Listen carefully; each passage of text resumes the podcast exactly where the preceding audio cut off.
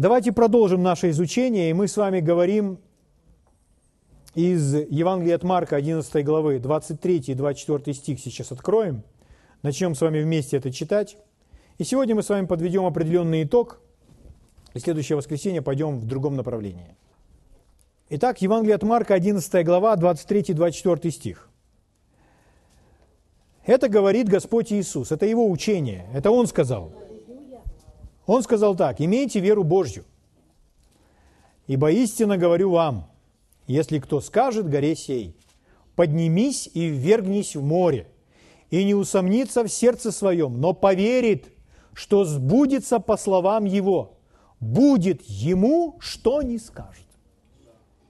И следующий 24 стих. Все, чего не будете просить в молитве, верьте, что получите, и будет вам. Аминь. И будете иметь. Слава Богу. Вот два стиха. Это учение Иисуса. Учение о вере. Учение о том, как вера действует. Первый стих, 23 стих. Иисус говорит о том, как разбираться с проблемами. Это гора, это любая проблема, любое... Для кого-то эта гора может быть просто рак или какой-то любой другой диагноз неизлечимой болезни. Для кого-то это может быть долг, для кого-то это может быть семейная проблема, для кого-то это может быть страх, для кого-то депрессия, для кого-то еще что-то. И вот Иисус рассказывает нам, как разбираться с проблемами. Если христианин не понял, ученик Иисуса не понял учения Иисуса, как разбираться с проблемами, он будет разбираться с ними по-своему. Это что значит? Он будет обо всем просить Бога. Он обо всем просит Бога и не получает результата, и не понимает, почему Бог ему не отвечает на его молитву. Но Иисус здесь очень наглядно, доходчиво все объяснил. Он сказал, имейте веру Божью. То есть, в другом переводе, имейте веру как у Бога. То есть Божья, то есть такая, как у Бога по своей природе, по своему качеству.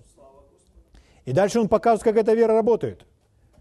Ибо истинно говорю вам, если кто скажет, то есть вера будет говорить, Бог этой верой сотворил миры – Написано так. Бог сказал и стало так. И здесь Иисус говорит о том же самом. Он говорит, ибо если кто из вас скажет горе, проблеме, болезни, неурядице, сложной жизненной ситуации, дьяволу, бесу, страху, депрессию, волнению, горячке, температуре, э, аллергии, ну, чего угодно, проблеме, то, что нехорошее, то, что не от Бога, если кто из вас скажет горе сей, поднимись и вергнись в море, то есть убирайся из моей жизни. И не будет сомневаться в сердце своем, но поверит, что сбудется по его словам. То есть я верю в силу своих слов, своих собственных слов. То мне будет то, что я сказал. Не то, во что я верю, а то, что я сказал. Однажды брат Хейген долгое время проводил с Богом, молился, потом на коленях прочитал все Евангелие от Марка с 1 по 16 главу. Потом он там присел, лег, и он просто размышлял над Богом, услышал голос Господа внутри своего сердца, который сказал, а ты заметил, что в Евангелии от Марка 11 главе 23 стихе я три раза упомянул слово, слова, и один раз упомянул веру в сердце. Он сказал, нет, никогда этого не замечал. Он открыл Марка 11.23 и прочитал. Ибо истинно говорю вам, если кто скажет горе сей, поднимись и вергнись в море, и не усомнится в сердце своем, но поверит, что сбудется по словам его, будет ему, что не скажет. Три раза слово, один раз вера в сердце. Дальше Иисус говорит, ну вы знаете, когда кто-то что-то повествует – и на чем-то делает снова и снова ударение. Когда нас учили в школе писать сочинения, то нас, нам говорили, нужно там скажите одним словом, там скажите другим словом, чтобы ваша речь была богаче. Но когда мы читаем книгу «Бытия», такое впечатление, что он нарушает эти правила. Он говорит «И сказал Бог». То есть, если бы это писать так, чтобы это было красиво, «И сказал Бог», «И промолвил Бог», а потом, игнорируя истину, можно сказать «И захотел Бог», если бы какой-то писатель писал.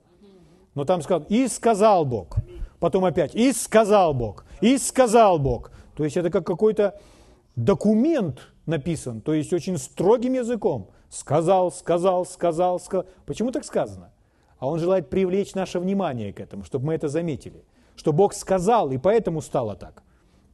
Поэтому Иисус продолжает и говорит, я три раза сказал, упомянул о словах, и один раз о вере в сердце. И дальше он ему сказал, мои люди недопонимают не веру в сердце. Мои люди недопонимают говорение как часть веры. Поэтому я хотел бы, чтобы ты в три раза больше учил о словах, чем о вере в сердце. В три раза больше, такая пропорция. Почему? Чтобы выровнять это неправильное понимание.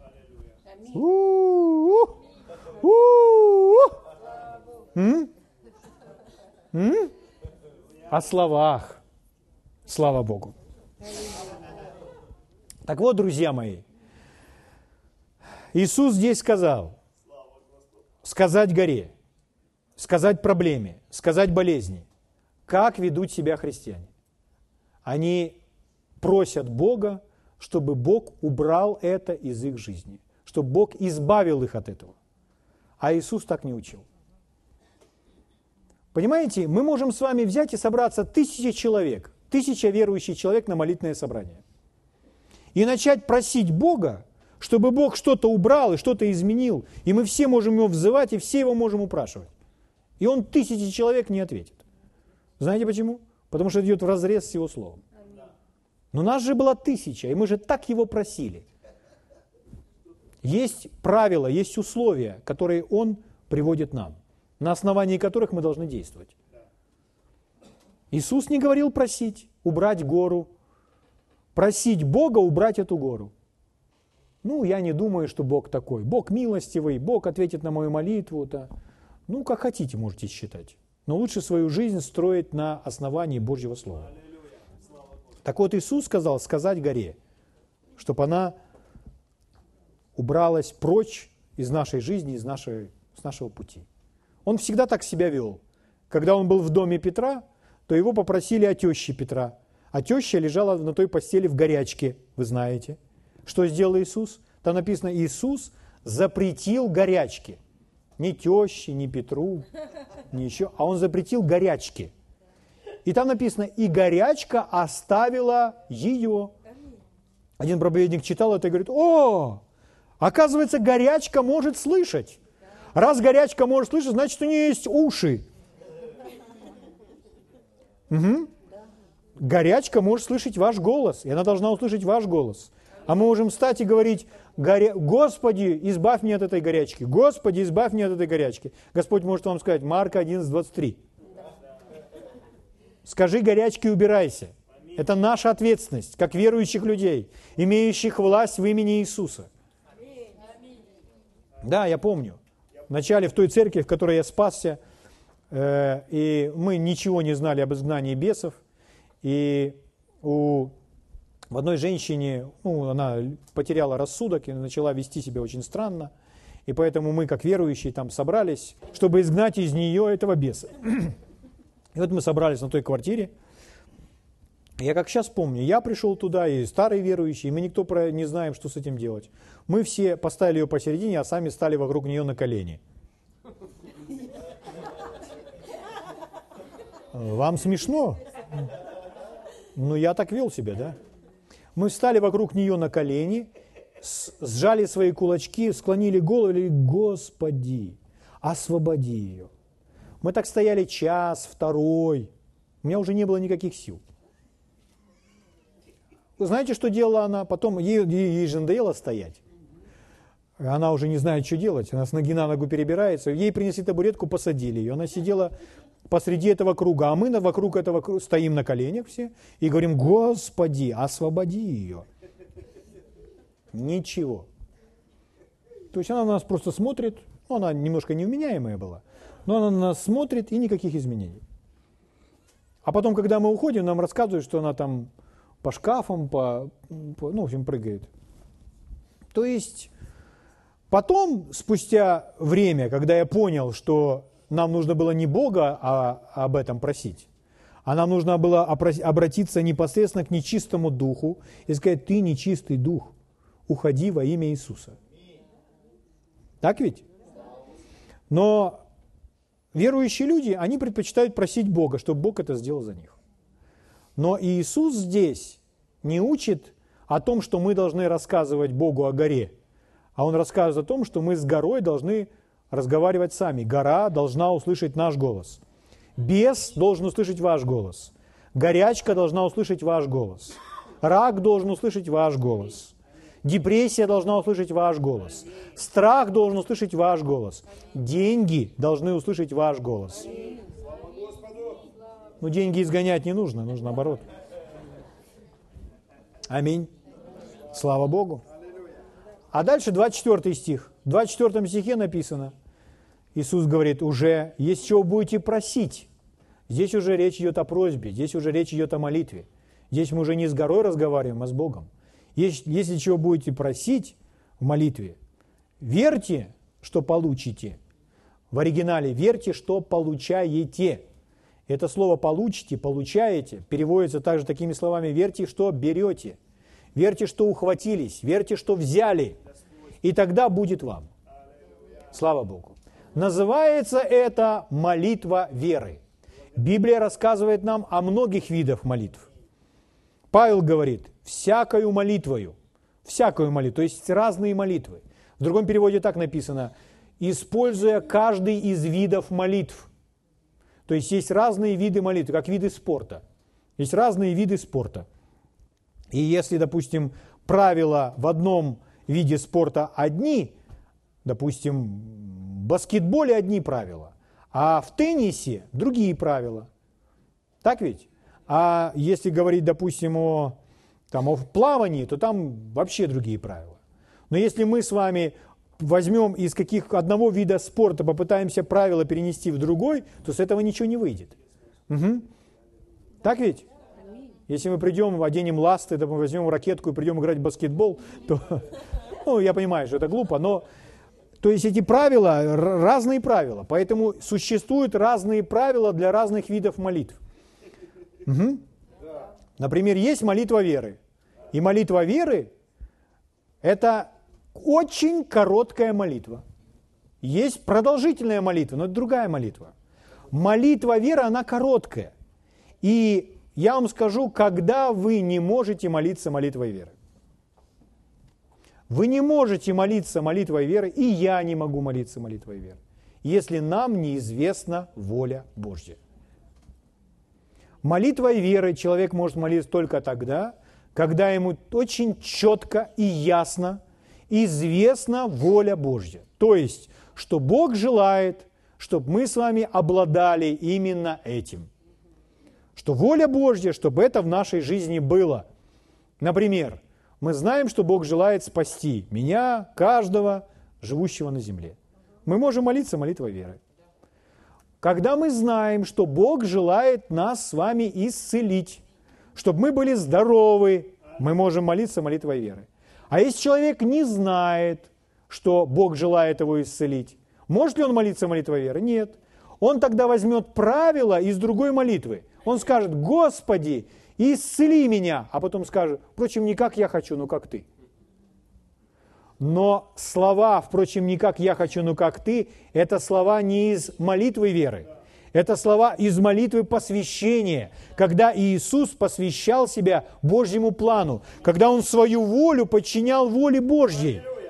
Это совсем другие правила. В молитве веры вы четко знаете волю Божью. Вы не говорите, Впрочем, да будет воля твоя. Когда вы используете слова, то в этой молитве они так звучат, как будто вы сомневаетесь в том, что Бог желает исцелить вас. Угу. Но когда человек точно знает, что Иисус на том кресте умер за грехи каждого живущего на земле. У нас есть дерзновение э, верить и говорить каждому человеку о спасении? Да, потому что Иисус сделал это для него на кресте. Но разве не на том же самом кресте Иисус взял все наши немощи и понес все наши болезни, и ранами Иисуса мы исцелились. Поэтому я точно знаю, что мы с вами можем смело говорить каждому больному, что он может быть здоров, точно так же, как он может быть спасен. Потому что это Божья воля, и Бог это уже совершил для него. Аминь. Поэтому, когда нам известна воля Божья, с этого момента мы можем молиться молитвой веры. Если мы не знаем воли Божьей в той, в той или иной сфере нашей жизни, все, мы не готовы молиться молитвой веры. Марка 11, 24 – это молитва веры. Все, чего не будете просить в молитве, верьте, что получаете, верьте, что берете, верьте, что взяли, верьте, что обладаете этим. И вы будете иметь это, говорит Иисус. И вы будете действительно обладать этим. И это будет действительно в вашей жизни. Это слова нашего Господа Иисуса Христа. Слава Богу. Удивительно. Аминь. Хорошо, друзья. Продвигаясь дальше, откройте вместе со мной послание к евреям, 4 главу. Евреям, 4 глава.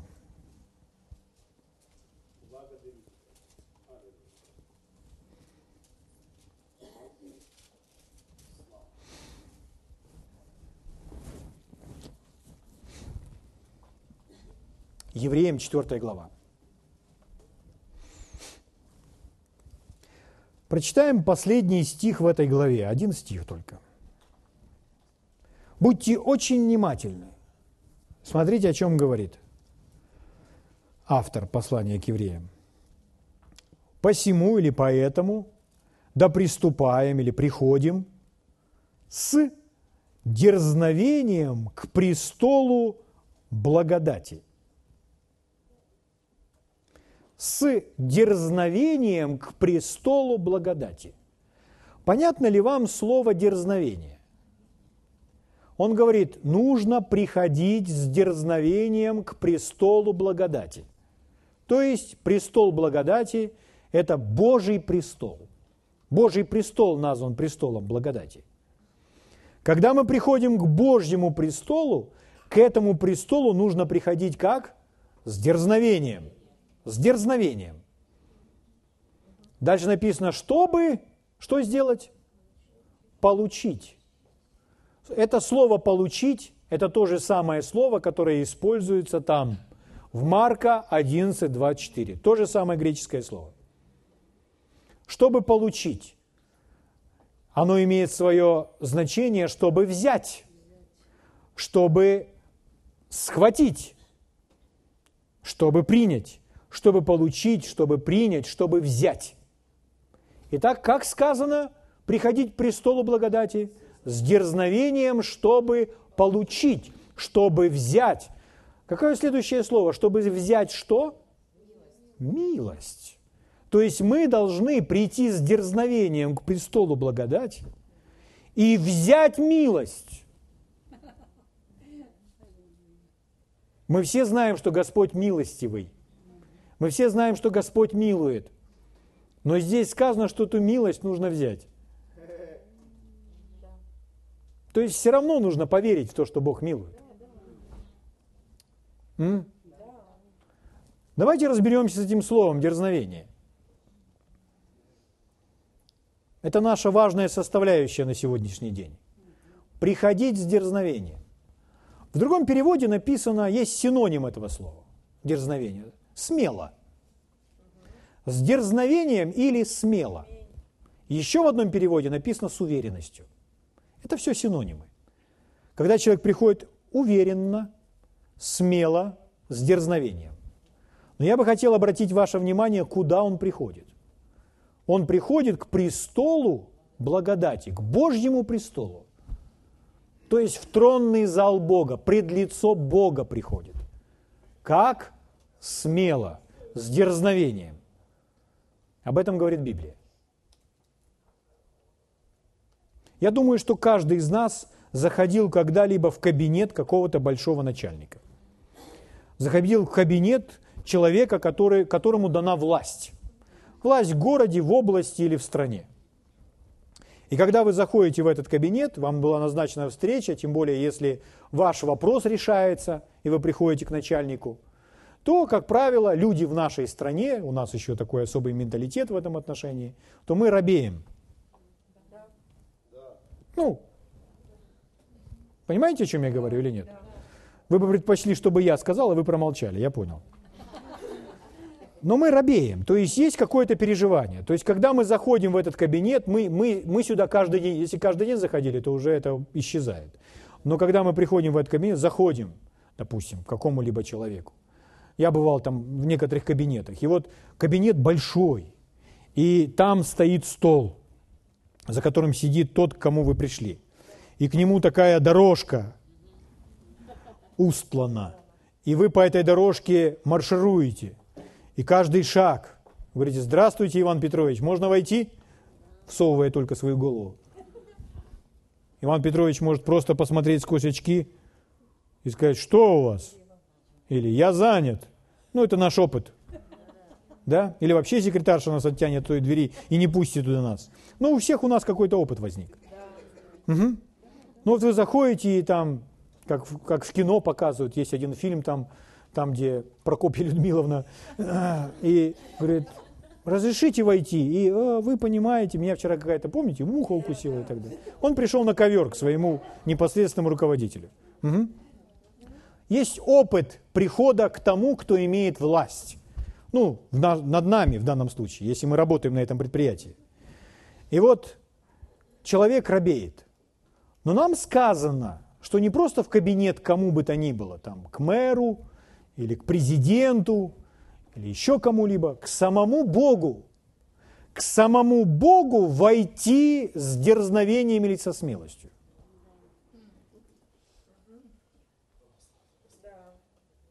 То есть вы заходите и идете. И вот здесь есть очень интересный момент. Разобраться, Потому что нужно заходить со смелостью и с дерзновением, и в то же самое время его почитать. То есть, чтобы это не было наглостью или чем-то таким бескультурием или глупостью, а чтобы это было смелостью, основанной на уверенности в моих правах. Почему мы имеем право приходить с дерзновением и со смелостью? Потому что у нас с вами есть такое право. Нам дано такое право. Аминь. Поэтому мы заходим в тронный зал самого Бога, который является нашим Отцом. И мы приходим с уважением, с почтением, но со смелостью. Потому что мы знаем, мы уверены в том, что Он нас примет, что Он нас любит, что Он нас ожидает. Аминь. Слава Богу. Да, это очень важно. Слава Богу.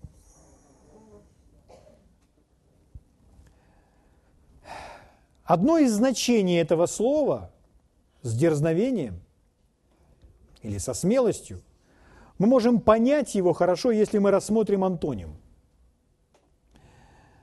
то есть противоположность этому слову. Это вина или стыд. Используется такое слово «приходить со смелостью», то есть без вины и без стыда. Почему у нас есть эта смелость? Потому что он, мы не испытываем чувство вины, и мы не испытываем чувство стыда. Вот откуда это берется. Мы же приходим к тому, кто святой – мы приходим к тому, кто чист, кто праведен. Из-за того, что мы не испытываем никакой вины, никакого стыда, поэтому мы с вами приходим смело, с дерзновением. Слава Богу. Слава Богу. Это добрая новость. Угу. Чтобы иметь такую смелость, каждый из нас должен осознавать и понимать, что мы были оправданы Богом. Оправданы – это значит, за нами ничего не числится. Потому что Господь Иисус пролил свою кровь, чтобы оправдать каждого из нас. Он объявил нас праведными, объявил нас правыми перед Богом, правильными перед Богом. Мы пред Богом правые, праведные. За нами ничего не числится, нет, нет пятен, нет грехов, они были уничтожены Господом Иисусом. Аминь. Мы зву- звучат эти слова, но это должно стать, эти слова должны контролировать наше сознание, что мы понимаем, что все беззакония действительно были уничтожены Господом Иисусом Христом. Но для этого важно понимать, что значит быть оправданным. Быть оправданным – это то, каким человеком мы стали, каким человеком мы теперь являемся. Праведный – это не то, что мы делаем, а праведный – тот, кто мы есть. Я праведный не из-за того, что я делаю. Я праведный из-за того, что я являюсь праведником. То есть это в точности как человек. Я человек. Я человек не потому, что я что-то делаю, а я делаю все последующее, потому что я человек. Я веду себя как человек. То есть если я, например, выйду на проезжую часть и начну бегать за автомобилями, те, которые ну, за автомобилями, и начну лаять, вот начну лаять, бегать за автомобилями и лаять, то проходящие мимо люди скажут, мужик как-то странно себя ведет. Но никто не подумает, что я собака. Почему? Потому что я не являюсь собакой, я родился человеком.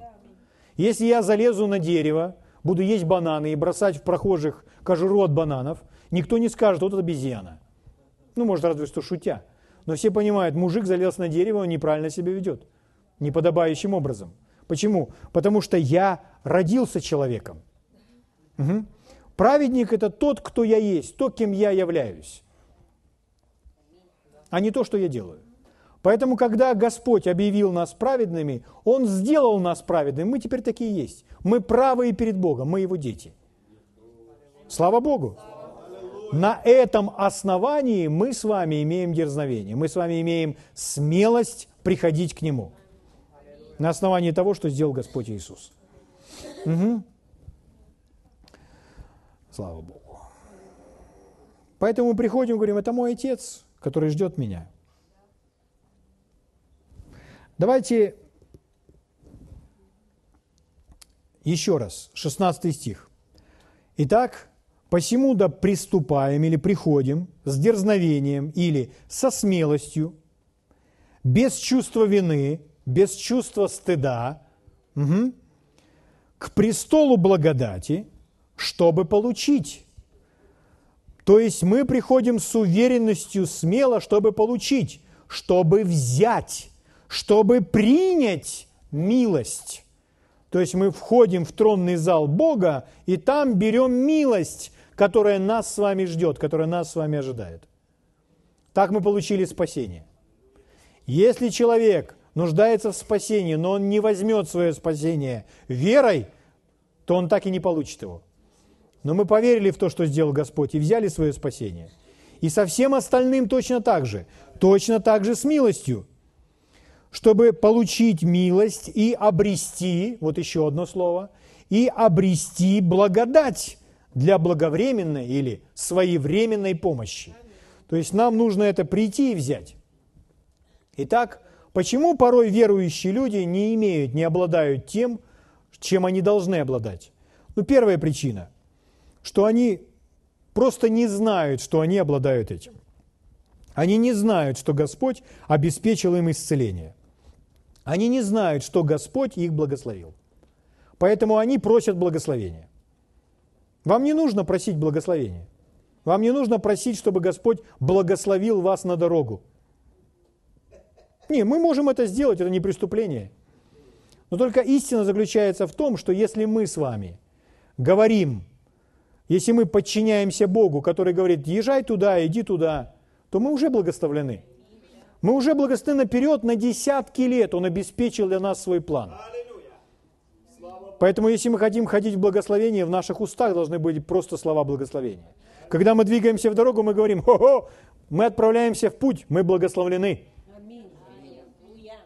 Но когда мы, мы понимаем, что мы с вами этим обладаем. Но порой люди, они не знают, чем они обладают. Они не знают, что они обладают победой над сатаной. Поэтому люди, когда молятся против дьявола, они используют такие слова, что сразу видно, что они не поняли, что они уже победили дьявола, потому что Иисус родился вместо них, что они уже имеют победу над ними, над всеми нечистыми духами. И эти нечистые духи находятся под нашими ногами. Что мы имеем дело с пораженным врагом. Угу. Поэтому люди порой не имеют благ, потому что они не знают, что эти блага принадлежат им. Но следующее. Можно знать, что это принадлежит нам, но чего не делать? Не брать. Не брать то, что наше. Исцеление ожидает нас. Исцеление ожидает нас. Исцеление ожидает нас. Не мы ожидаем исцеления. Христианин предпочтительнее ожидает, когда Бог что-то сделает в моей жизни. Не нужно этого делать. Бог уже ничего делать не будет. Он уже все сделал, и сегодня все зависит от того, чтобы мы просто узнали, что Он сделал, и своей верой взяли то, что является нашим. Поэтому сегодня все зависит от верующих людей. Сегодня все зависит от церкви. Не Бог сделает пробуждение. Что, мы сделаем пробуждение? Конечно. Бог сделает пробуждение через нас, когда мы с вами возрастаем и действуем в вере, которую получаем от слышания Божьего Слова. Но Бог, если бы все зависело это время от Него, Он бы уже давным-давно все, все поставил бы точку. Но это все зависит от нас. Однажды один человек, не только один человек, я это слышал историю от многих людей, эти истории описаны в книгах, люди, которые имели драматическое переживание, оказавшись на небесах. Один мальчонка, которому было чуть больше 10 лет, или нет, 9 лет ему было, ну, неважно. И он оказался на небесах, и там его встретил Иисус. И Иисус говорил с ним о предстоящей жизни, которую он должен прожить, и о том служении, которое он будет совершать. И когда они там ходили по небесам, Иисус делал им экскурсию. И они подошли к такому большому складу. Большому складу. Они вошли вовнутрь. Когда они вошли вовнутрь, там были полки, полки, полки, полки. И на этих полках лежали почки, глаза, сердца, кости, руки, уши, зубы. И он спросил, что это, Господь? И Господь Иисус сказал ему, это склад невостребованных благословений. И дальше он произнес такую фразу. Он должен быть пуст. Потом я читал книгу э, другого человека, который оказался на небесах. Та же самая история. Та же самая история. То есть на небесах есть то, что Господь для нас обеспечил, то, что ожидает нас. М? Слава Богу.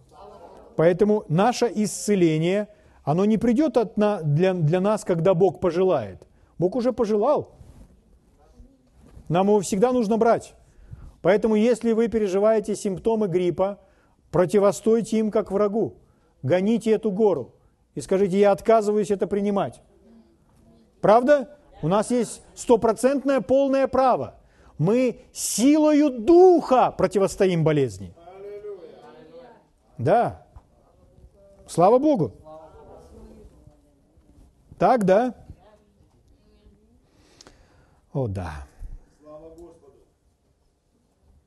Итак, друзья мои, поэтому следующая причина, почему верующие люди, которые знают, что им принадлежит, но не обладают этим, потому что они не взяли – то, чего вы не берете, вы не будете обладать этим. Угу. И этот стих как раз говорит как раз о том, о чем тот э, дает нам объяснение именно в этой сфере, как нам действовать. Посему да приступаем с дерзновением к престолу благодати, чтобы получить, чтобы взять милость и обрести благодать для своевременной помощи. Слава Богу! Давайте посмотрим некоторые примеры. Как это согласовывается с тем учением, которое преподавал Иисус, когда ходил по этой земле. Евангелие от Луки, 11 глава. Евангелие от Луки, 11 глава. Здесь есть очень интересная, но в то же самое время немного странная история. Но Иисусу, чтобы показать, как иметь взаимоотношения с Богом Отцом, как взаимодействовать с Богом, он показывал это на простых жизненных примерах. Вот один из них. Евангелие от Луки, 11 глава. Читаю вам с 5 стиха. «Сказал им, это Иисус говорит, Положим, что кто-нибудь из вас, имея друга, придет к нему в полночь и скажет ему, «Друг, дай мне взаймы три хлеба». То есть вы видите, друг приходит другому другу в полночь, ночью, и говорит, дай мне три хлеба, дай мне пищи. Дальше говорит, ибо друг мой с дороги зашел ко мне, э, зашел ко мне, и мне нечего предложить ему. Ну, то есть я не запасся на этот вечер. А тот изнутри скажет ему в ответ, «Не беспокой меня, двери уже заперты, и дети мои со мной на постели.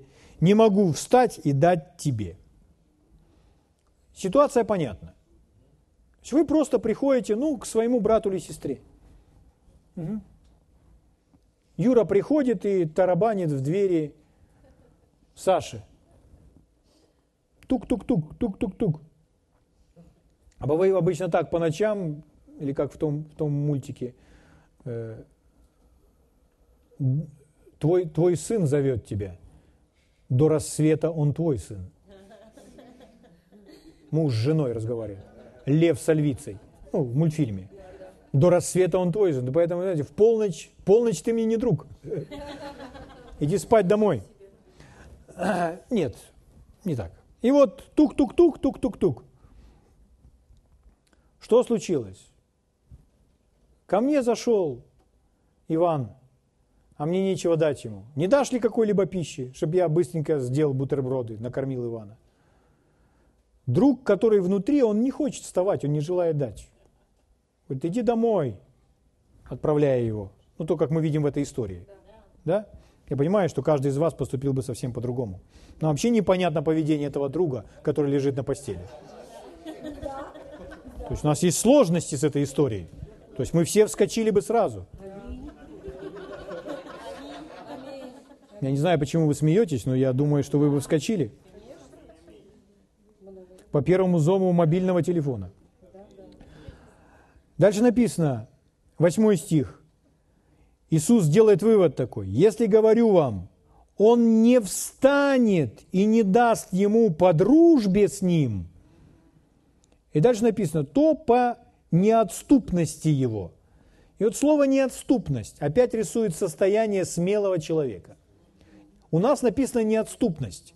Есть много, множество разных переводов. Вы, вы знаете, что Новый Завет, он написан был на греческом. Иисус не говорил на греческом, Иисус не говорил на русском, украинском, английском, белорусском. Иисус на этих языках не говорил. Но мы Библии читаем на тех языках, которые нам понятны. Угу.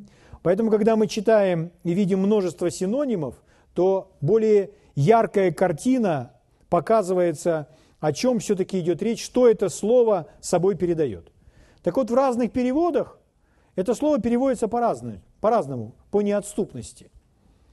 И одни из наиболее дерзких переводов, ну или переводов этого слова, переводчики не знали, как перевести, ну, мило переводя, это э, понятно, что речь идет о смелости, о неотступности, настойчивости, упорства. Это вроде хорошо звучит. В одном из переводов звучит так, нахальство. О чем идет речь? Речь идет о смелости. Но Иисус желает здесь показать, насколько смел и неотступен этот человек, чтобы что сделать? Взять. Чтобы взять Угу. Ты мой друг. Можно подумать, понимаете, можно стоять у той двери и сказать, ой, я поднял с постели того там Петра, Ивана или кого там, я поднял его с постели, разбудил его детей. Вот я натворил, а. Ой, прости, ну прости. Можно так стоять и думать, правда? И из-за этой робости не, пошли, не пойти и не попросить бутерброды эти для друга. Но если мы понимаем, что гостя нужно угостить, да и ничего с тем Петром, Иваном или кто там, кому мы идем, такого не случится. Пускай поучаствует немножко в даянии. Мы он сколько ему давали? Ничего, нормально. Ему воздастся, все хорошо. То есть в этом смысле нужно быть свободнее как-то, да? То есть этот человек не имеет какого-то стыда. У него хватило смелости, или как в другом переводе, нахальства, пойти и стукать в дверь в полночь ради пищи. Но Иисус нам приводит этот пример. И говорит, что этот человек возьмет из-за своей неотступности, из-за своей смелости, из-за своего дерзновения. Почему многие верующие люди не обладают тем, на что они имеют право?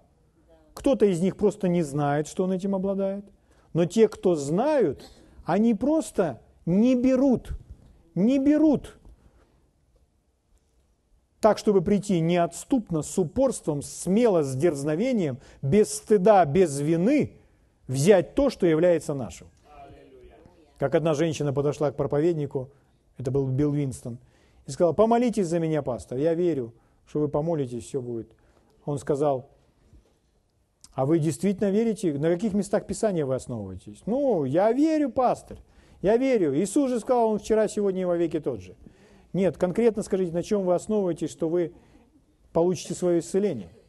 На каких местах? Ну, Иисус Христос же делал тогда, Он может делать и сегодня. Он сказал, нет. Это вы надеетесь, что Бог может это сделать для вас. Вера начинается там, где вы то, что желаете получить, называете своим. Вот когда говорите, это мое, это мне принадлежит, вот тогда вы готовы, чтобы это взять. Исцеление, оно мое. Бог не сделает это для меня. Бог это сделал, и оно мне уже принадлежит. Есть разница в этом во всем. Это мое. Поэтому, когда я лишаюсь своего здоровья, у меня его крадет вор, который является Божьим врагом. Это есть дьявол. Аминь. Слава Богу. Давайте посмотрим еще один пример и закончим на этом. Евангелие от Луки, 15 глава, удивительная история о блудном сыне. Евангелие от Луки, 15 глава.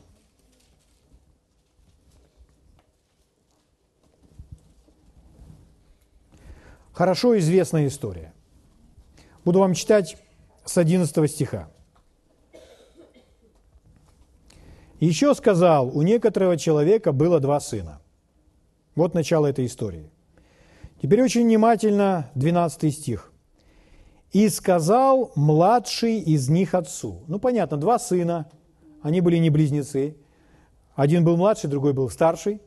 Разница в годах я не знаю. И вот он сказал, младший, сказал отцу, скажите, в этой истории, в этой притче, отец нам представляет кого? Бога. Отец – это здесь образ Бога.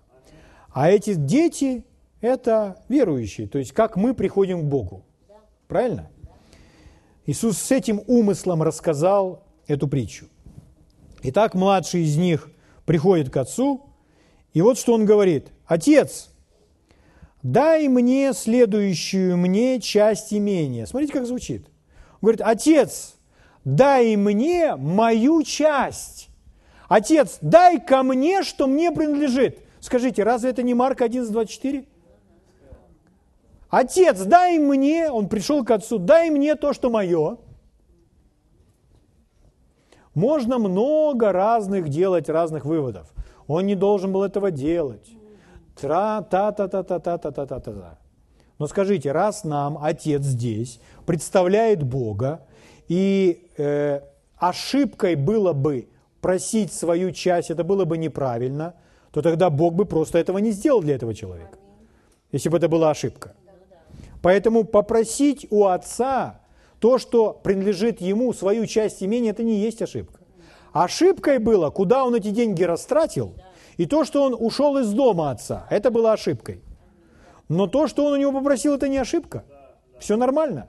Более того, смотрите, как поступает отец по просьбе младшего, младшенького.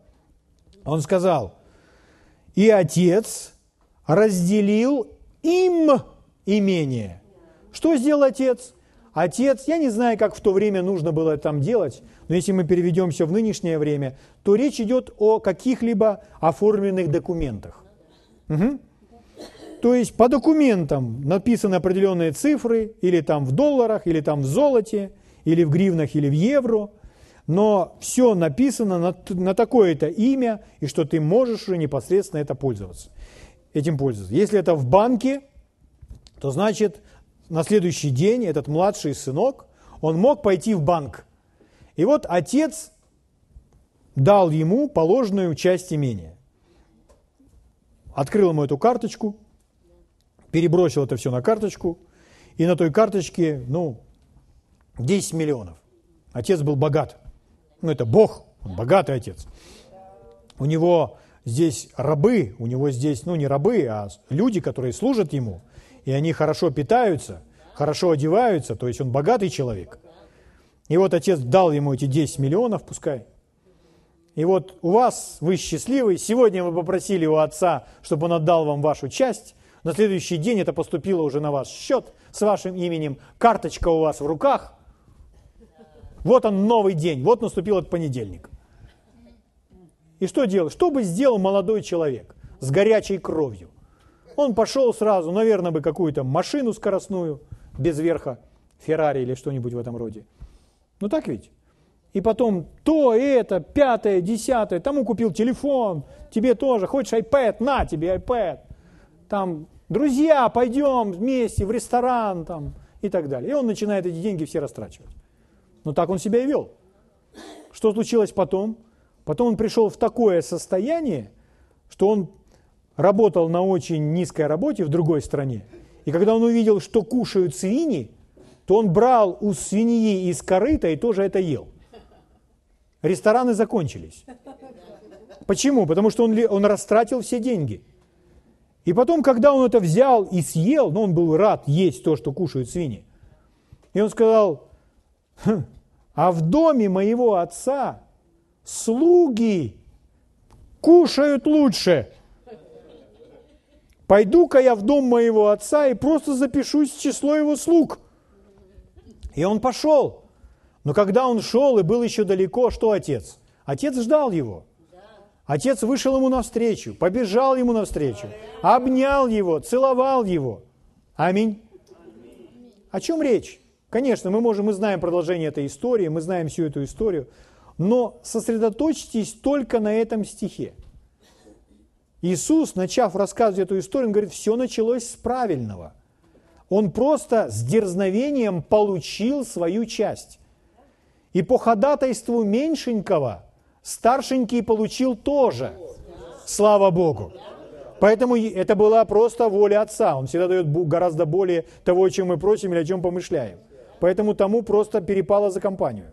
Слава Богу. Ну так ведь? Поэтому с разделением имущества все нормально, все правильно. Но ему нужно было взять и получить. Но он получил. Поэтому меньшенький в этом смысле для нас пример – потому что он получил то, что ему принадлежит. Вы знаете, что сказал отец старшему потом. Сынок, все мое твое. Он говорит, ты мне никогда ничего не давал.